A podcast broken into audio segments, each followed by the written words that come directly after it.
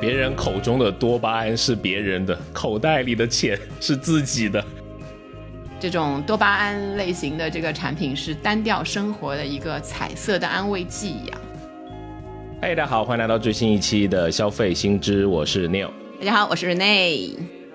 哎，一夜之间啊，似乎这个万物都可多巴胺。那这一股消费风潮的背后，带着哪些风向标以及消费者行为的转变的趋势呢？我们这一期啊，就来聊一聊。如果你想跟我们有更多的交流和沟通，欢迎加入我们的听友群。那入群的通道呢，请关注我们的微信公众号“消费新知”，回复六六六。好，那还是这个老惯例啊，我们先聊数据。首先呢，就看一看这个社交声量，以小。小红书为例，那搜索多巴胺穿搭话题的浏览量呢，已经超过了两亿，相关的笔记呢，也是超过了三百万篇，覆盖了三十多万件的商品。我们再来看这个平台研究，根据这个京东研究院关于多巴胺消费的这个研究啊。近半数的人，他认为明亮的颜色会让他感到快乐，或者呢，买到一个喜欢颜色的杯子、多彩的、颜值高的厨具是他们最开心的事情。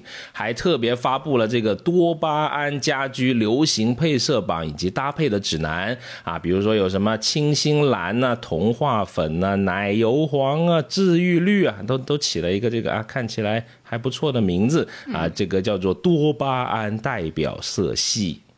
对，就是听起来真的是万物皆可多巴胺，然后满城尽带多巴胺，就走到哪儿好像都是这种色彩鲜艳的东西嘛。其实很好理解，因为我们平时之前啊买一些好用的东西，好用的东西它只是用起来会开心，但是好看的东西只要摆在那里，你看第一眼就会很开心。所以我们我看很多的那个网上的这些主题文章啊，都会把它形容成。一个快乐因子，就是多巴胺，就是一个快乐因子。然后，比如说最流行的这种多巴胺的穿搭，它的要点就是艳丽的色彩，然后都穿在身上，来调动一些正面的这一些情绪。所以我们就可以看到。这，所谓的这个多巴胺消费潮啊，实际上是完全在利用人的情绪、情绪价值，然后情绪也变成了我们这个营销、营销行业最新的一个风口。这个下一个赛道就在这个情绪上面。在我们那个做这期节目之前啊，我跟那个女友做了一个小测试啊，以我们的在淘宝积累多年的这个形象，对吧？我们去搜一下。对。呃，我们搜这个多巴胺的时候，他会给我们推荐一些什么样的产品啊？我跟大家说一下，还蛮好笑的。然后我们发现，就是除了一些这个在买的广告位的那个产品之外啊，我们。都发现了一样东西，淘宝在前三位会推给我们的就是一种背心，夏天的背心。嗯，然后呃，我看到的呢是大概二十多块钱的一个叫多巴胺女孩穿搭辣妹背心，大概给大家形容一下，就是芭比粉，芭比的深色的那种粉，然后很像跨栏背心的女生穿的那一种宽宽松松的。你那个好像也是那个背心对吧？我看到好像对。我这个就贵，没办法，这个千人千面，我这个是八十九块钱。啊，怎么呢？是夏季啊，减肥宽松型训练无袖背心。前面那两个关键字是什么？是我自己加上去的，就是橙黄色的一件这个背心啊。感谢督促我健身啊，虽然我不会买，但是说明 我可能之前的这种搜索习惯啊，我不知道啊，还是我摸产品的这个有些不一定是我想买的。嗯，呃，无论如何，我就被打标成定义到要推给我这种，你看还挺。贵的比你的贵啊，但我感觉比你平时的那个消费要便宜一点，是不是？搭上多巴胺之后，那个价格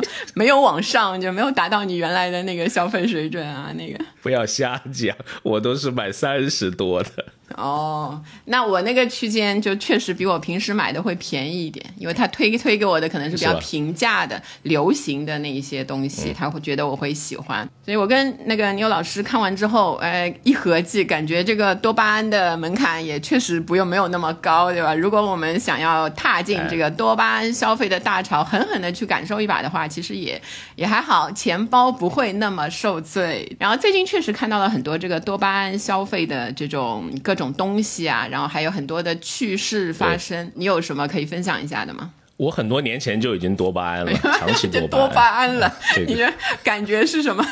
它不是一个形容词，它是一个名词啊！现在只代成了一个。没关系，现在这种语法都乱用，的地得也不管啊。反正就是我在二十多岁的时候吧，我最喜欢穿那种鲜艳的鞋子，特别是红色。我买过好多好多双红鞋。其实你反观现在这个呃市面上一些流行的运动鞋啊，就是一些流行的品牌，比如说现在有一个那个叫什么萨洛蒙啊之类的，它有非常多这种鲜艳的配色的。可能你在运动啊、徒步啊、跑步的时候，你也需要有这个多巴胺嘛，因为亮色会让人感觉到兴奋嘛，对吧？你运动起来带劲儿啊，这么个回事儿。呃，不过我在你的这个，你因为你经常提那个彩色运动鞋这件事情嘛，就是鲜艳的运动鞋这件事，其实你平时穿的也好看，挺就是黑白灰嘛，就是那种黑白灰，经常看到，但是鞋子经常很鲜艳。我发现我不知道是不是受了你这个潜移默化，今年夏天就前前前几周的时候，怎么讲？我去商场的时候，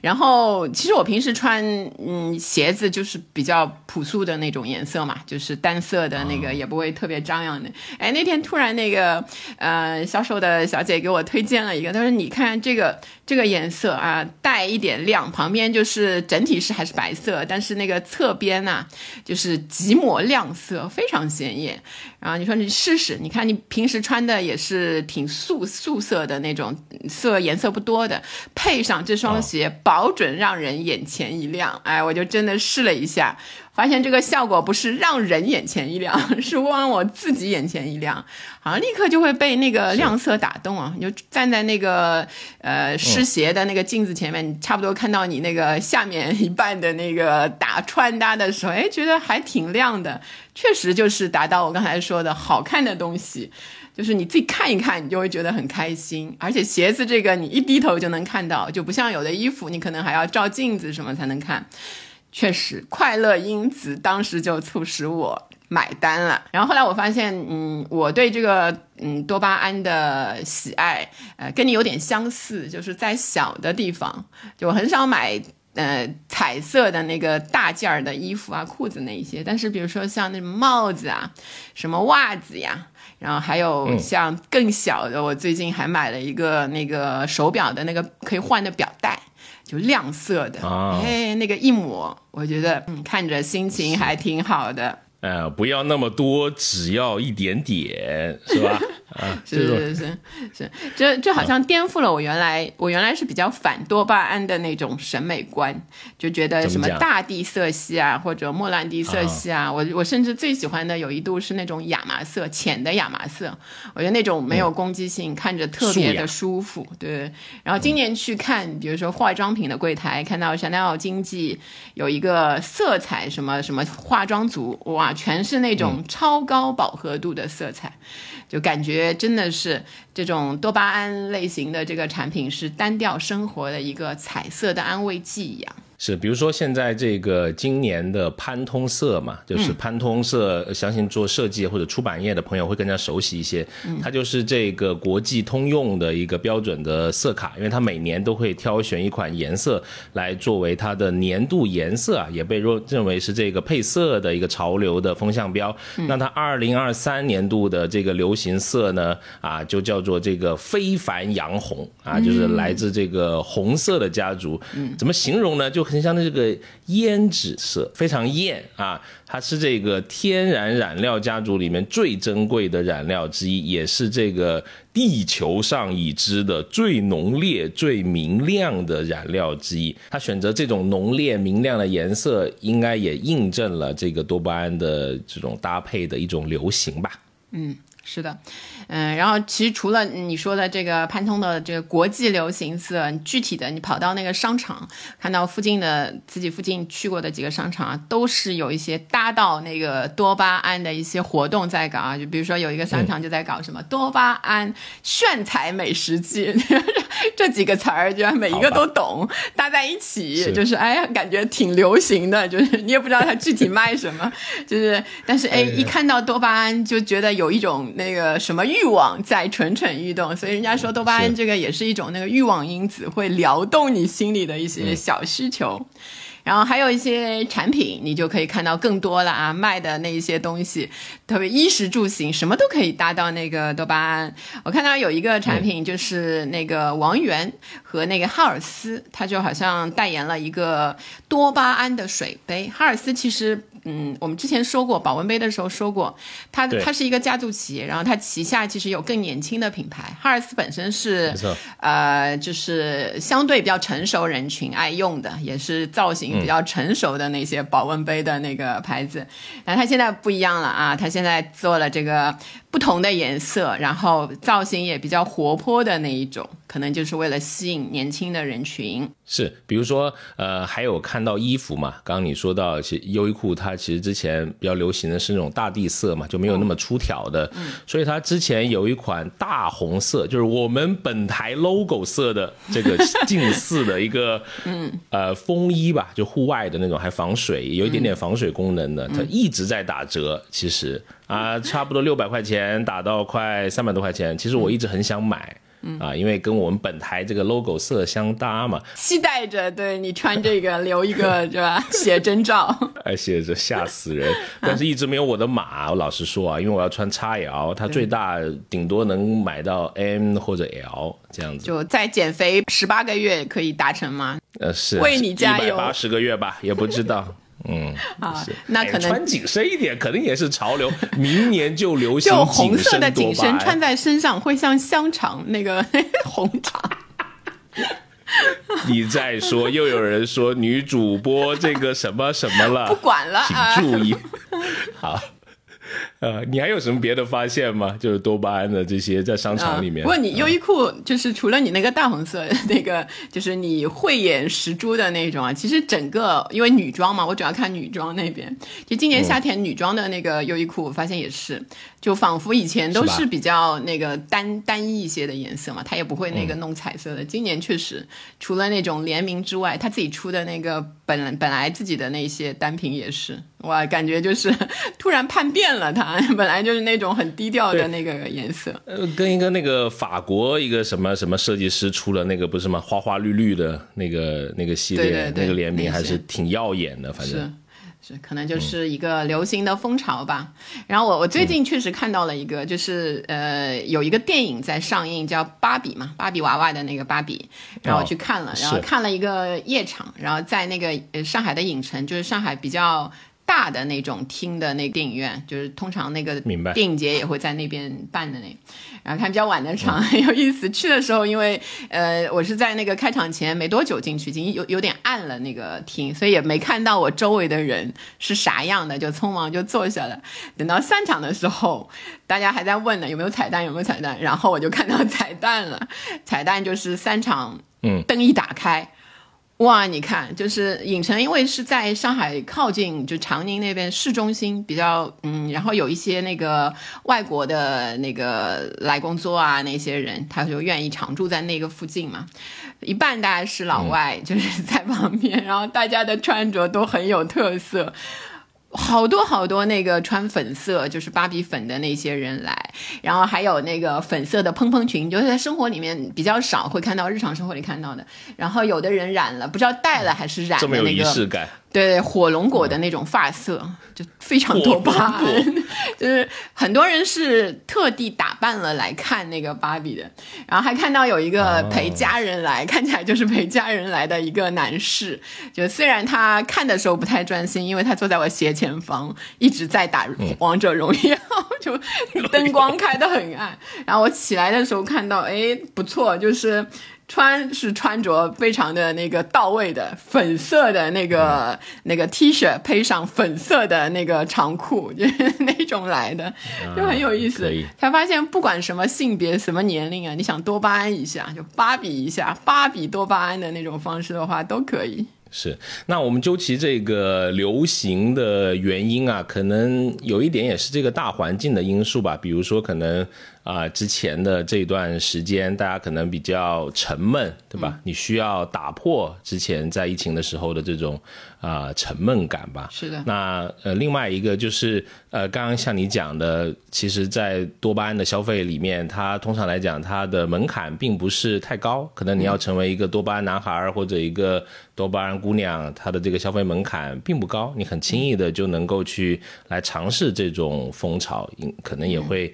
比较容易。的去来，嗯，就是浅尝一下这种流行吧。然后从消费者这个心理活动来看呢，消费本身带来的愉悦感也是多巴胺概念风靡的驱动力之一。就一开始这个，嗯，提出是有有一九八六年芝加哥先驱报上也提出的一种零售疗法。它其实就是说，大家是通过购物来实现自我调节啊、释放压力啊、缓解负面情绪这一些的。就总结成一句话：购物使人快乐，消费使人开心，就是这样。所以，当你这个购物凯旋而归的时候，就感受到的这种欢愉啊，其实就像很多那个，比如说你吃肉，有些人迷迷恋吃肉，有些人喜欢糖甜的东西，有人喜欢酒精、咖啡因。吸烟的人喜欢尼古丁，就是一样的，这些都是能够刺激那个多巴胺水平的剧烈升高的。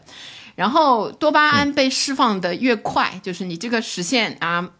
唾手可得，一下子就能实现。被释放越快的时候，其实这种成瘾性就会越强的。哎，这个零售疗法，嗯，蛮好的。下次谁再说我乱买东西、乱摸产品，我就跟人家讲，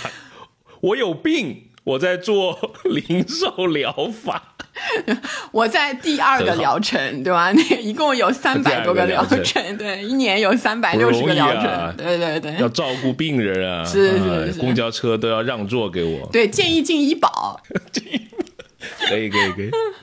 可以，好，踩在这个多巴胺消费潮的这个风口上，我们就感觉这个消费啊，正式迈入了这个心理学时代。以前充其量是心理学营销，以后真的可能要卷这个心理学了。你要抓住这个情绪这个赛道嘛？比如说多巴胺的穿搭，以后可能还有什么内啡肽式运动，对吧？血清素式的良好，就类似这一些。嗯，但如果我们去看这种多巴胺的营销，其实调动的是这个快决策。以前我们有一期节目是专门讲过这个。快和慢的决策，在消费者的那个决策当中，大家有兴趣可以去听一下。所以它是让你有一个直觉式的，一直觉一觉得它好。开心了，快乐因子起作用，对对对对对，进入疗程了，对吧？有老师就进入疗程，第一个疗程了，快速的决定了。然后就是，尤其是对一些年轻的消费者，他们可能在这几年当中，好像被迫 感觉快速的在成长了，呃，有很多的压力，有很多的不安定性。但是在这一刻，他们可能看到这些东西的时候，哎，不想再假扮一个成熟的大人了，而是彻底释放心中的少年，对吧？我可能就是明天就去下下单买那个什么跨栏背心芭比粉了，我也试一下这个芭比的那个女孩芭比粉的那个多巴胺女孩的那个味道是什么样子的。多巴胺消费的本质就是情绪价值，情绪价值是新消费卷到下半场的今天非常值得深挖的一个机会点。啊，没错，你看第二个疗程，所以呃，专门去了一次日本治疗啊，去了十天，这个买东西啊，买到我都有点怕自己啊。我们专门买了一个箱子，因为买的太 多了。听说了，听说听牛老师说了，刷爆了三张信用卡啊，直接 怎么可能？我们信用卡的等级怎么那么低呢？那侮辱人，真的是。哎呀，真的也是也是，哎呀，黑卡就没有刷爆的事情呢，真是。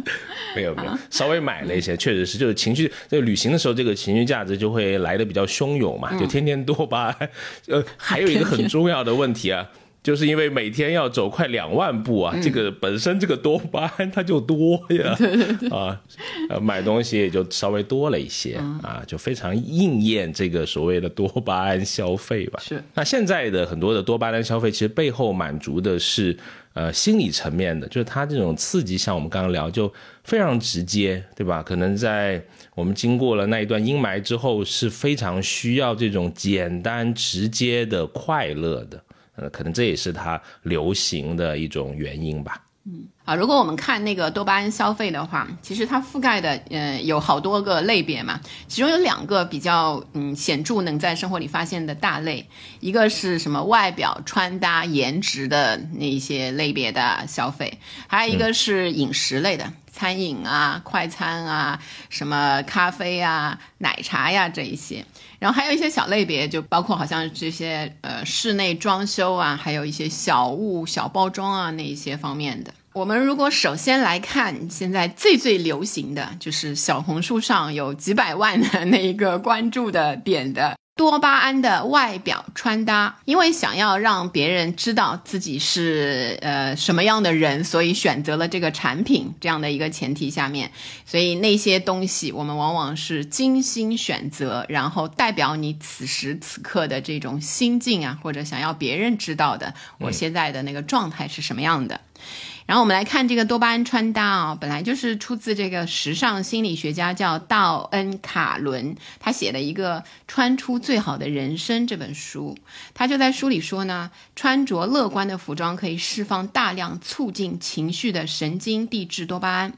所以你看，就是多巴胺穿搭的定义，其实实际上就是通过服装搭配来营造愉悦感的一种穿搭风格。不仅要让自己穿着比较呃开心，就像我配了那双鞋，我就觉得很开心。啊有些人可能就是上下都搭好，搭的这些比较高的饱和色的，觉得开心，然后让别人看到也是觉得很舒适。然后实际上我们会把它认为是一个消费者的自我疗愈，就我们之前说的，经历了一段比较那个沉闷的时光之后啊，社交距离的就无限的拉长，然后我们可以走出家，然后融入到这个社交活动中的时候，哎，我希望就是我自己先把自己弄得很开心的这个样子，然后去见别人。所以多巴胺就不仅只是穿的这种五颜六色，而而是更多的带着一种非常强力的，就是自我表达的这种意识。就很多年轻人希望在这个世界上活得张扬这种感觉，所以每一个对每一个装扮，其实它都附带着它的自我价值的那个代表。在我们这个时代的话，你就可以看到，就是艺术品变得越来越少了，商品变得越来越多了，然后很多那个精美的商品已经。代替了一些低级的不合格的这种艺术品。其实做多巴胺的那一些消费潮里面啊，比较领先的或者比较多人喜欢的产品的那一些呃设计者、创造者，他们其实都是有着强烈的输出的表达的欲望的。所以他们希望用呃把自己的这种想法什么，通过自己的设计，就是多巴胺，尤其是特别呃多巴胺设计，往往就是特别的显著、饱和的色彩、图案那。一些东西，然后推给大众，然后大众可以去认可、去欣赏，然后去购买。所以这个情绪价值对买家跟卖家来说，实际上也是一种双向的。就是一旦开始卖东西，但是这个最优的这这一级的身份就是商家。所以在多巴胺的消费潮里面，其实不存在啊特别高级的那种艺术品的那种感觉，而是一旦进到这一个设计里面，他就是想把它卖出去嘛。如果你需要它是一个让你快乐的那一些东西，就不要再多考虑说它一定要高级啊、质感啊那一些东西，其实还蛮难，嗯，兼而有之的。那个敖老师突然说的那么学术，都有点难接话。我们来说一下大白话啊，这个大白话是什么呢？就是那有一部分的设计者是希望用这个多巴胺的配色去来输出他自己的个人的情绪价值的，但是呢，现在的商家可能更多的还是运用多巴胺的这个流行度，希望来更多的卖东西。啊，那其实很多的呃消费者也是会把穿多巴胺的这种衣服来去表达自己的一种心情吧，因为这种高饱和度的颜色是会让你感觉到活泼，让你感觉到欢快的，也是大家希望打破沉闷，多一些生活的生活的色彩。哇，这个普通话很难念啊，这种感觉吧。嗯，是的，嗯，所以其实多巴胺的那个穿搭之外啊，其实尤其是对一些女生来说啊。就是有一个妆容的搭配，呃，我们女生这个妆容也要多巴胺，对吧？也要多巴胺的，这又变成一个形容词了，跟你一样啊，我这个 学的很快，对吧？对，我看到有一个那个明星爱豆啊，就是那个宋雨琦，就是经常在那个综艺节目看到他有一个那个固定的那个班底嘛，他我感觉就是一一直以来啊，在那个风潮之前也是走这种多巴胺的那个风格的，他头发经常是染成那种粉色啊，那种很鲜。很鲜亮的那个颜色，然后妆容什么就是标准的多巴胺妆，就是很少看到大地色系那一些东西，然后往往往就是什么紫色、粉色啊那一些装在脸上，然后呃，包括他戴那个隐形眼镜，戴那个美瞳，好像也是那种不同颜色的，为了配他的那个妆容，对，高明亮色彩堆叠上去的彩妆。现在有专门，呃，我看好多那个平台上面有分享什么夏日多巴胺果汁妆，就那一些，然后还有一些美妆的那个品牌。就看到什么某某日记也推出这个多巴胺女孩为主题，对吧？还有不同的那个什么场景，什么度假呀、职场，现在还有专门音乐节的那个 主题，还有什么 party 的那个场景，什么蓝粉啊、紫啊、橘啊，以前都会觉得这种颜色上脸会。哎，比较灾难的 那种感觉，现在都是哇，往往脸上堆，就是好看，就是觉得你是活力满满的那种感觉。哎，其实流行啊，往往都是一阵风，对吧？我觉得这几年其实好多这种呃风潮啊，什么又 clean fit，、啊又什么老钱啊、松弛啊，对吧？你再往久一点，有什么 Y 二 K 呀，什么莫兰迪呀、对吧？就感觉我不知道啊，牛老师这个多知道的巴胺能还挺能有多久？啊，一样也没落下，感觉这十年的那个啊，这个潮流。阿老师教的好，那个提前呦 re 给我的，我就背下来了。但是啊，这个不知道流行怎么样，反正我永远的黑白灰，我觉得永不过时啊，就这么啊，回事是是是是是，就是尺码会变啊，啊。会越来越小也越来越变变了。啊，那我们这个说完了这个妆容，那还有一个刚才讲的穿搭之外，还有一个饮食了。对吧？现在很多的这个，特别是一些新消费的品牌，也希望去搭上这一股所谓的多巴胺的这种啊风潮啊。比如说，你看到很多的这种奶茶也好，咖啡也好，它会出一些新品，那个颜色其实都蛮多巴胺的，对吧？比如说什么牛油果啊，嗯有什么薄荷啊，对什么对吧？什么蓝冰爽啊啊这一些 啊，其实我我尝了好几个这个牛果的这个产品，就说明这个供给非常的充盈啊啊。老实讲，这个喜茶的相对的这个好一点点，那价格也会贵一点点了，嗯。啊，只可只可惜它不是冰沙的，就我更希望它是个冰沙状的，所以它可能就卖的没有那么好嘛。因为另一个牌子是冰沙的，特别大一桶的那个就卖的呃是最好的，它尝起来的时候会像你第一眼看到那么多巴胺吗？就跟家里面自己那个搅一个牛果 差不多，只是 好，只是它那个配色就很吸引人，就你会觉得很健康、很阳光，就是呃少负担这种感觉吧，就是也一抹亮色呗，这很出挑，就看起来啊。就感觉那个多巴胺就在第一眼看到的时候就帮你释放了，就百分之九十了，那个剩下的吃的时候可能就、就少了一点了那种。是，而且绿油油的，就感觉健康嘛，你就忽略了它是一个奶茶，你就觉得好像是一个营养的这个什么鬼产品啊，就突然欺骗了自己呗。好吧，包括咖啡也是，我们看到在六月的时候，像瑞幸也会推出一个叫做多巴胺冰咖。这种概念啊，比如说它有什么抓马西瓜拿铁，是瑞幸的风格，对对对。这个名字念出来我都有点 有点小尴尬，老实说 啊，但是好像听起来一直哎，确实有点卖点，我会去思考它是什么样子的这种感觉，就好像蛮有这个画面感的。比如它还有什么夏日青提拿铁啊，什么晨曦美式啊啊这种东西。那比如说还有一个它现在新出来的啊竞争对手，好像也是之前的嫡系出来的，叫做库迪咖啡啊，也搞一个叫做水果多巴胺，比如说有什么杨梅啊、西柚啊，你看都是比较浓烈的这种啊颜色啊。那在宣传的这种物料上面呢，其实两者都用了大面积、高饱和度的水果的配色，也算是拿捏了这个所谓多巴胺风格的这么一个精髓。我还记得前两天我们在呃做这个呃访谈的时候，那被访者就聊到说，今年的夏天他特别喜欢喝的就是这个叫做。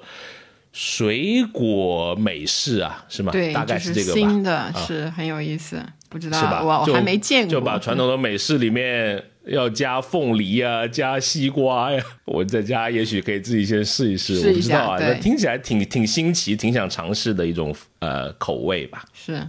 嗯，说到这个，其实我吃的，嗯，除了那个奶茶咖啡之外，我还试过，就是最近去一个商场，就进它的那个大门之前，就看到了一个巨大的一个招贴画，就是一笼小龙，但是这个小龙呢，跟其他的不太一样，赤橙黄绿青蓝紫小龙，就多种颜色的小笼包，多种颜色的小笼包，哦，也是多巴胺的那个概念嘛。然后哎，一看还挺新鲜的，就就那天就呃午餐就到那里去吃了，去试了一下，当然。实际上就是里面 就是把外面的包装啊换了个色儿，你知道，就皮就是有其他的颜色，馅儿是一样的，差不多的那一些。其实我在其之前在那种广式的茶餐厅也有过，也试过这样的，只是当它被就是你知道，就放那儿小小的。一一笼彩色的就没有那么大震撼力，但当它被放的就是 几平米的那个大的那种，呃，可能几十平米的那那一个大的招贴画上，哦，对人的吸引力跟震撼，就让你释放出来的这个欲望因子啊，就是量级就会不一样。然后我看，除了这那个我去过的那个是有一个叫苏什么什么的，我看在上海有可能在其他地方也是一个连锁的那个点心的餐厅，还有一个比较有名的陶陶居，就是他在呃应该是那个广式广州那边起家，然后现在在各地也都有，也是开始做这个多巴胺的茶点啊，它就是比如说牛油果蜜柚酥皮包、红玫瑰核桃包，然后。翠蜜紫薯果，就是你看那颜色，在它的名字上面，甚至对对，不用看到那个图片，哎，我现在都能够想到，呃，这个赤橙黄绿青蓝的感觉，色彩艳丽。就是它叫眼福口福的双满足，我觉得还是有点道理的。然后除了点心之外，像这个牛蛙，对吧？也是我喜欢吃的那一那个。牛蛙，您的我们以后可以专门做一期节目啊！现在牛蛙的市场也非常的大，对吧？那个。对对，我们还找了那个毛肚啊，毛肚的市场也是两大两大。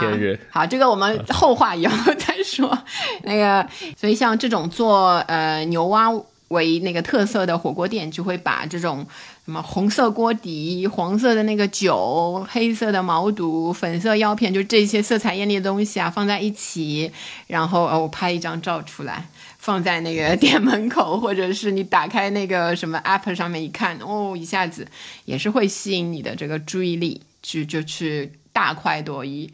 然后那个还看到有这个汉堡的有一个品牌也推出了一个叫多巴胺迷你汉堡，其实也是简单，也是蛮简单的，就是面包坯的那个颜色，对吧？换成了黑红绿这一些颜色。虽然听起来就感觉好像有点呃，就是强行要往上搭啊，但是你可以看到这一股。风潮是在食饮界，在商家端还是普遍可以接受的，也证明是说有效果的嘛，不然没有那么多人把自己的名字往这上面靠嘛。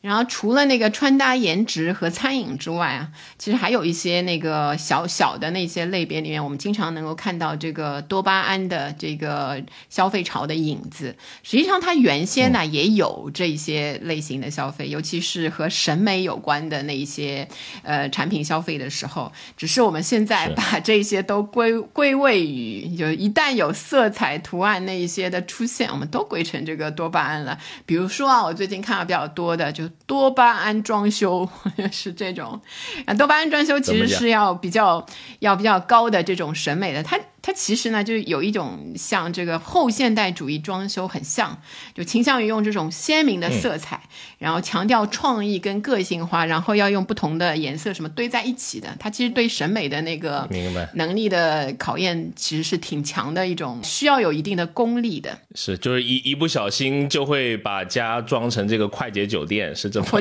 事。有更像是那种就是买手店，就多很多东西堆在一起，各种颜色、什么风格都有，你进去感觉。可以随手就拿走一件付钱的那种感觉，那个。明白。然后后现代主义呢，其实和那个我们现在多巴胺装修还是有点区别啊。他们更注注重的是那个线条感啊、几何的形状的运用。然后多巴胺装修更多的好像由那个屋主。自己来把握自己要添的东西，所以相对就比较宽松一些，呃，个性化为主，创意化为主。然后你说一定要有很高的要求，美学的要求去要求的话，那也不是。我就自己住里面，我就自己住的开心。我红搭绿，绿搭紫在一起，我就是自己觉得很舒适，我也没有紧迫感，就是这样的一个意思。所以它更加自由，更加多元，然后普适的程度也更加高，所以很容易被大众模仿。尤其是经历过一段，就比如说日式的装修啊，清水装修那种，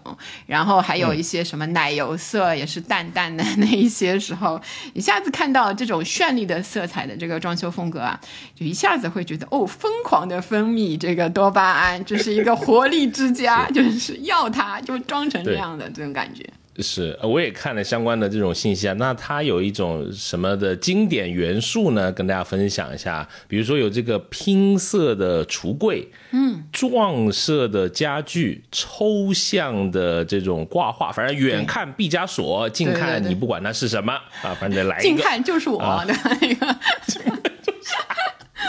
我长得也很抽象啊，比如说还有什么呢？有一些浴室里面这种彩色的方块啊，马赛克的砖呐，对吧？彩色的这种玻璃啊，啊，特别是我们开头其实有讲过啊，那相关的研究机构也在发布它这个什么配色榜，刚才讲了什么清新蓝啊、奶油黄啊、治愈绿啊，都是它这个很有代表的所谓的。多巴胺装修色系，我看到现在那个小红书上那个写那个装修风格的，对吧？呃，往往就是那那一句话，就是我这个装修啊，大家来了之后都说是美术馆，就类似这个主题。你就看，就是那种多巴胺装，因为它就很多颜色啊什么弄在一起嘛。就这个就是一个，我不知道他弄了一个什么，因为他也会出一些像。now 你可以套进去套用的那个格式，就你要发那个帖的，是不是就作为一个总的那个框架的，可以套用的？是。远看美术馆，近看儿童房，对吧？儿童房的色彩对对对对对。啊，哎，你说到这个彩色玻璃啊，其实我这次有去到这个宫崎骏先生他设计的这个吉卜力的这个美术馆，嗯啊，里面就非常多这个彩色玻璃的花窗，不管多不多不多巴胺呢，反正就感觉。嗯，很梦幻。那上面很多这个经典的他的动画的角色，如果你看过宫崎骏相关的这个动画，你来到那个地方，有一种入戏的感觉。特别是你拿到他导览图册，他有一句话，我一看到就特别特别的有感触。他怎么说？他说：“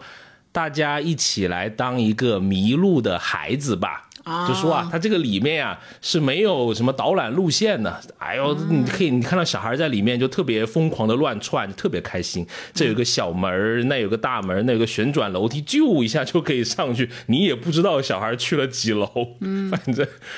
大家在里面就很释放一种原始的这种呃童趣吧，就觉得还还挺有意思的。再配合它那种彩色玻璃，你就感觉好像是来到另外一个不一样的空间。是你这个就让我想起了，可能所谓的多巴胺就是让刺激一些生理上的那个激素的分泌嘛，让人觉得开心。其实有时候也是要换一种心境，用像你说的，用孩子那样的心境来看那个东西的话，可能也是会让自己比较开心一点。我以前就看过一个一个小故事，还蛮有意思的。他说，呃，这个人就描述他有一次坐高铁的时候，就是窗外是大雨，车速就特别的快，然后大雨就在那个车窗上面会划那种划出痕迹嘛，因为车在迅速的那个飞掠过去，平行的那种小波浪线。然后他就听到隔壁的那个小男孩说，呃，哇，你看那些线啊，好像心电图一样。他就哎，一下子就打中他了，就是他从来没想到过这样的一些比喻，就是让自己会有这样的一个角度的那个形象的那种说法，就是还蛮有意思的。就是有时候真的要要换换成那个童心，其实多巴胺的那种呃消费潮所打动的，可能也是比较本质的一些，用颜色啊最原始的那些那个视觉上的直觉上的东西来打动我们。是，可能本来原来因为你长大成人之后，你有很多的规则是叠加在你身上的嘛，对吧？比如说你必须要穿什么什么颜色，什么什么搭什么颜色才是最好的，但它可能就是更原始的这种冲动呗。你一想多巴胺起来，就是就颜色就随意来嘛，自己怎么开心怎么来，对吧？一个什么粉加一个炫紫蓝啊，我瞎讲的这种颜色，到底是紫还是蓝？哎，就是。呃，融合啊，fusion 啊，融合，反正一看就激动，就那种颜色，对吧？我就会冒就迷路，就迷路，就迷路，就迷路。就按照宫崎骏先生讲的，大家一起来当一个迷路的孩子。是是啊，我觉得有时候是是蛮重要的。有时候的一些消费，或者说你需要一些随心所欲在里面吧，你才能释放自己的一些压力吧，在这个里面是。那除了这个装修啊，大家可以有兴趣的话，你看一看现在一些呃商品的包装，其实也蛮多巴胺的，对吧？比如说我拿手机壳举例好了，就很多人都会买手机壳，你往往会发现亮色的手机壳啊，这个销量更高啊，什么橙色啊这些销量很高，尽管啊它不耐脏。就是很容易，你要给它换掉，但人们就喜欢买，特别是还有一些，比如说呃新消费这种品牌的这种饮料啊，或者是你看一些精酿的啤酒啊，好多都是采用这种高饱和的这种撞色，然后往往是加黑色的出体字，一个吸睛，一个又是这种强烈的直给的这种感觉，让你好像它在货架上面就比较就比较跳出来，是的，就更加显眼嘛，是。然后我们除了这个说到的比较小的那些包装外壳啊，然后像美术馆一样的家呀，这是我家不是美术馆，就是这种装修风格之外呢，其实我们看到，如果走出去，走去线下消费的话，你就可以看到好多的商场、购物的场所，它也是在走这个多巴胺的风潮，整个场景帮你打造的就是直觉上第一眼就刺激你的多巴胺的感觉。然后你会看到很多的业态会更年轻、更多元，然后带来更多的这个消费刺激。哎，是那比如说。呃，在杭州最近有新开一个商业的街区，我本人觉得还挺有意思的，就是万科的一个新的作品，叫做呃玉鸟集啊。我相信有很多的这个社交媒体上面，你你可能也会啊看到过啊。当然，我会分享一下我自己的一些这个小见解啊。我们先来说它一些数据啊，它五月的时候呃开街，然后呢吸引了一百多个的这种品牌，还蛮多这种所谓的手店的。那我自己的感觉呢，它是里面。有一些这种设计感，然后有一些社交感吧，甚至有一些人情味，有一些消费的这种啊新场景，所以还蛮值得来呃摸下这种产品的。你走进去你会发现，有些店呃凭着我们这种啊老运营人的这种角度一给他一算，这很明显就不赚钱呀，这种店就明显就开着玩的。对啊，那还有一些就老板也很好聊天。有一些呢也非常好出片儿打卡，所以它旁边不是有一个那个单向空间的书店嘛？里面因为空调比较猛，然后里面往往你在白天就会看到里面坐满了各种扛着长枪短炮的这种博主的团队。OK，也不知道在那里有没有喝咖啡消费啊，反正就看到。做的这个满满当当是一个不错的这种休息驿站嘛？那对于呃附近的这个居民来讲，那当然可能算一个半熟人的这种街区吧，因为里面的挺多老板可能就是这种邻居啊，可能有些人已经有了这种第一桶金了，他们希望这个自己的店铺啊赚钱当然是希望的，但可能不是他的第一要素啊，他更多要展示个人的。审美的趣味，以及他要实现他个人价值观的可能一种的延伸吧，所以他会对他店铺的陈列是更加的在意的，他对他的店铺的食材也更加的这种关注，可能也让你的消费的本身有了更多的体验的价值吧。就是你购物的时候、沟通的时候，你可能也更加的这种呃愉悦，包括你刚讲的这种多元化，它里面的这种 店铺的类型，我觉得也也挺有意思的。比如说有有一个。呃，在我们这边比较流行的一个包子连锁店的一个老板，他就开了一个红酒加烧烤店，红酒配烧烤，我觉得挺不可思议的门面也很吸引你吗？就是它最吸引我了。一开始啊，就是有一个红色的篝火，哦，你知道吗？就是哇，假的那种，真的啊，真的真的篝火，我以为是灯的那种哦，花了不少。我原来以为也是 LED 什么一个灯笼，人家是真的在烧木头，然后出一团真的那种烈焰，哇！就我觉得啊，这个老板有意思啊，就就去那里。呃，就第一次去那里消费，就是因为看了这个篝火啊。嗯，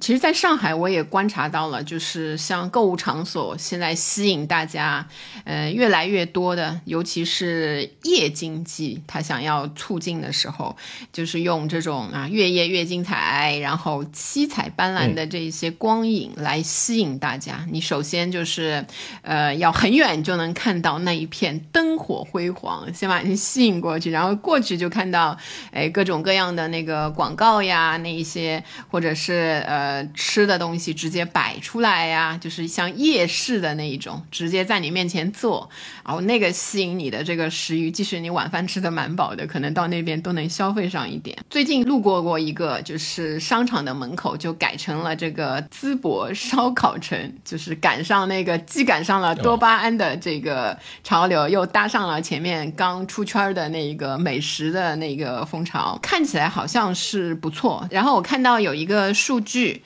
是关于这个上海夜经济的，呃，是消费市场大数据研究室的监测，然后到六月二十五号为止，上海六月线下夜间消费的总额达到了四百二十七点四六亿元，尤其是六月，它有一个夜生活节的第一周啊，夜间消费占到全天的消费比重接近了百分之三十，是最近三年的最高点。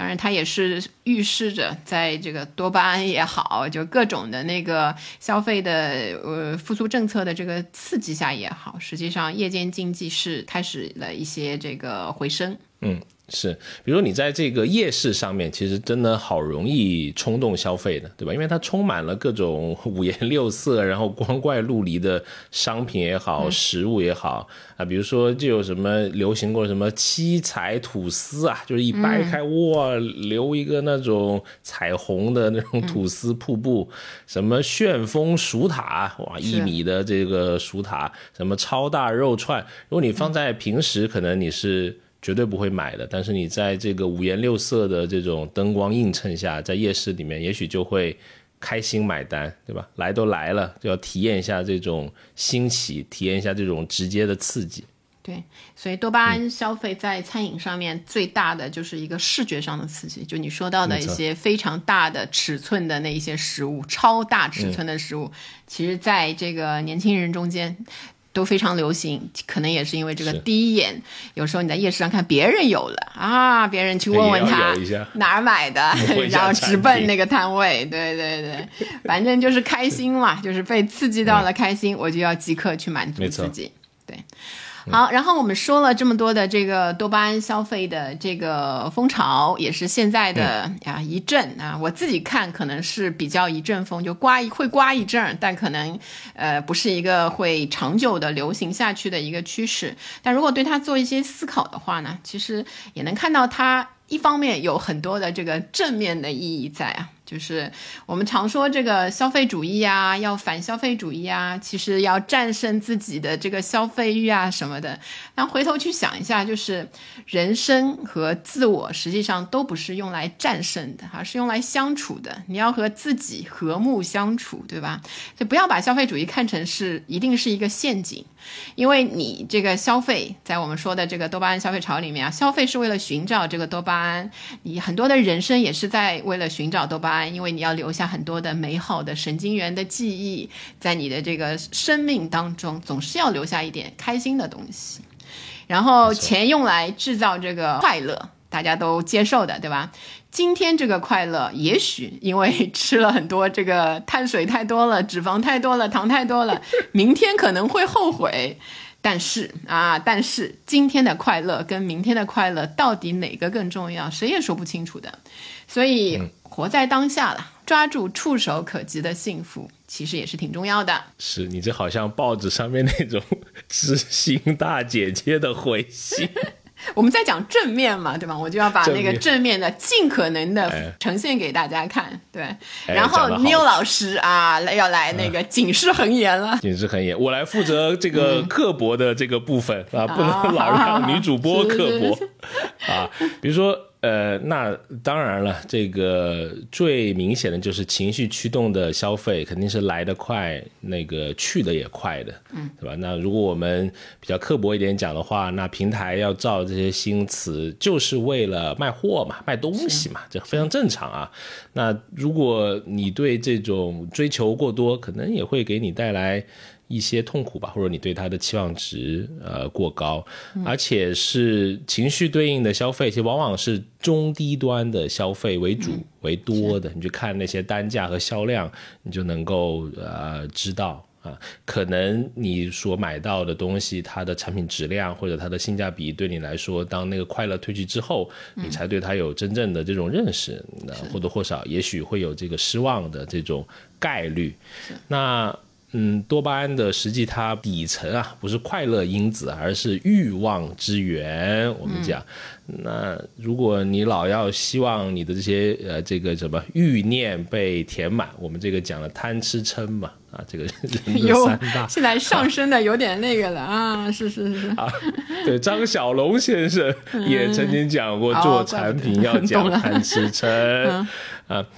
那如果你拥有了又消散掉，也许你会感到失望。而且现在大家的这种消费的嗯这种冲动啊，你在它的这种驱使下，如果你过于的这种旺盛，那当它退去之后，你的失望感也许也会随之的这种到来吧。所以总的来说，就是多巴胺消费给我们带来既有正面的地方，对吧？带来了快乐，就快乐因子嘛。但是同时，如果你去为了买这些花了自己就是能力之外的钱的话，那是真的没有什么必要。所以量力而为，对吧？我们看到有一句就是我也是摘抄来的话，就我们都在追求消费主义带来的多巴胺，但真正需要的是自我成长带来的内啡肽。就是仔细想一想，还是有道。道理的，还是是嗯，不要短暂的去追求一时的满足。人毕竟还是一个长期的活着的，今天的快乐，明天的快乐都要是。别人口中的多巴胺是别人的，口袋里的钱是自己的，